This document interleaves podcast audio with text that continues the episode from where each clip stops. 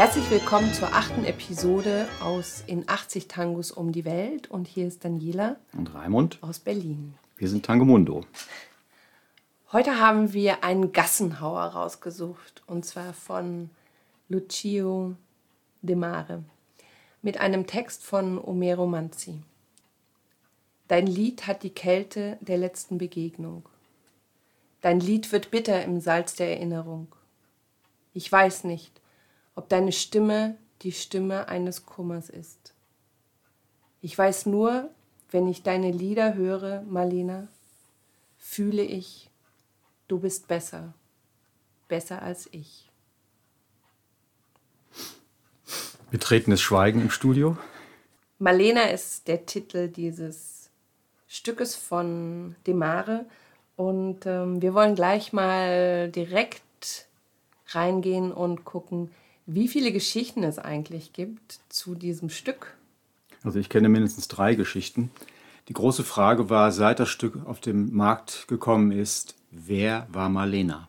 Wer hat Homero Manzi zu diesem Text inspiriert? Wer war Marlena? Und die erste Geschichte ist? Die erste Geschichte, äh, Ma- Manzi war 1941, ein Jahr vor der Aufnahme, ähm, auf der Rückreise von Mexiko und hat in Sao Paulo äh, einen Nachtclub besucht und hat da eine Sängerin gesehen. Die hieß Marlena de Toledo mit Künstlernamen, eigentlich Elena Tortolero und sie soll die Tochter des spanischen Honorarkonsuls gewesen sein und hat ihn so beeindruckt, dass er sie in seinen Text eingearbeitet hat. Sie kam später dann auch nach Buenos Aires und hat Davor, also sie war Davor. In den, äh, komischerweise Ende der 20er Jahre war sie schon mal Sängerin und zwar ausgerechnet in der, im Orchester von Wadero und Pugliese. Elvine Wadero aus Valdepugliese, die waren 1929 ein Orchester mit dieser Sängerin und sind dann auf Tournee gegangen durch Argentinien. Und das ist diese Tournee, wenn ich mich recht erinnere, die so furchtbar gescheitert ist, dass der arme Wadero seinen teuren Sartori-Bogen verkaufen musste, um überhaupt wieder nach Hause fahren zu können. Oh. Die zweite Geschichte ist eine Liebesgeschichte. Omero Manzi war nämlich mal zusammen mit Nelly Omar. Und was hat Nelly Omar dazu gesagt? Nelly Omar hat später, als sie schon etwas älter war, hat sie gesagt, Marlena soy yo. heißt viel. Marlena, das bin ich. Niemand weiß es. Und die dritte ist auch eine Sängerin, Mercedes äh, Simone. Eine bekannte Tango-Sängerin. Wie das zusammenhängt, weiß man nicht, aber auch sie hat behauptet, dass sie das Vorbild für Marlena gewesen sei. Egal, auf jeden Fall war Manzi so beeindruckt, von wem auch immer, dass er diesen Text geschrieben hat. Und diesen Text hat er seinem Freund Lucio De Mare in die Hand gedrückt, hat gesagt, mach da was draus. Und er hat das ein bisschen verdaddelt. Und irgendwann hat er einen Termin mit Manzi in einem Café und dann hat er das schnell aus seiner Jackentasche gefischt und hat angeblich in einer Viertelstunde die Musik hingeschrieben. Und das hat er auch nicht mehr verändert. Und da sind wir auch schon gleich bei Demare, Pianist seines Zeichens. Und er hat eine turbulente Lebensgeschichte, die sehr, sehr früh begann. Ja, der war so ein Frühstarter. Der war, der hat seine Mutter in den Wahnsinn getrieben, weil er immer nur am Klavier saß und nicht zum Essen kommen wollte und äh, auch nicht draußen Ball gespielt hat wie andere Jungs, sondern er hat nur rumgeklimpert. Und deswegen konnte er mit acht Jahren schon Geld verdienen. Also er hat dann nämlich in den Stummfilmkinos gespielt, zehn Stunden am Tag. Dann nahm er das um zwei bis nachts um zwölf mit kurzen Hosen. Damals natürlich noch kein Tango, sondern alles Mögliche, was man so lernt als Kind am Klavier. Mit elf hat er, war er der, der Pianist auf der Fähre von Buenos Aires nach Montevideo. Ein Fährenpianist.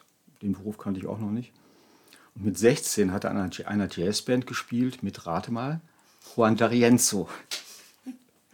Jazz war damals das Ding und von Tango war noch kein äh, Gedanke.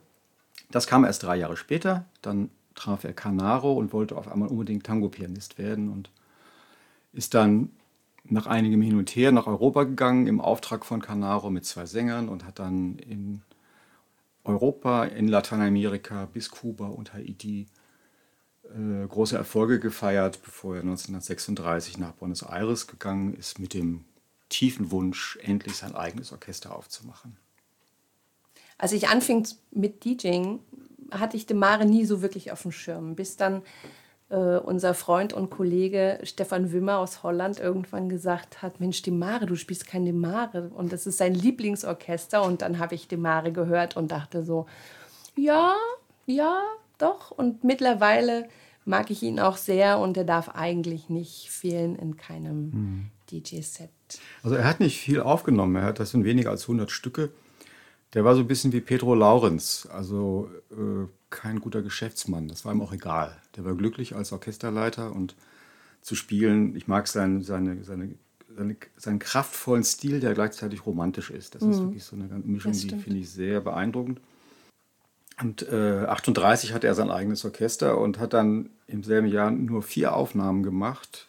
Zwei gesungene, zwei Instrumentale mit dem, seinem ersten Sänger Juan Carlos Miranda, der auch hier bei dieser Aufnahme singt. Und dann ist drei Jahre nichts passiert.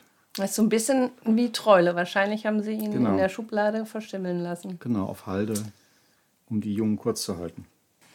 Ähm, und wie lange hat er dann gespielt mit seinem Orchester? Also das hat ungefähr dann zehn Jahre gehalten und dann äh, hatte er davon genug. Das lief auch nicht mehr so gut. Also die, die, der Tango ist dann so Ende der 40er Jahre langsam so ein bisschen abgeflaut. Und dann hat er sich aufs Solospiel oder auf Duospiel kapriziert, hat dann irgendwann seine Berufung als, als Gastronom, Wirt entdeckt und hat so einen Nachtclub aufgemacht und hat den nächsten. Der zweite hieß dann Marlena Alsur und das war sozusagen sein Alterswerk. Und das war unsere achte Episode aus In 80 Tangos um die Welt. Schön, dass ihr uns begleitet habt auf unserer Reise durch Tangos, die uns am Herzen liegen. Bleibt gesund. Bis morgen, Daniela und Raimund. Aus Berlin. Bye bye.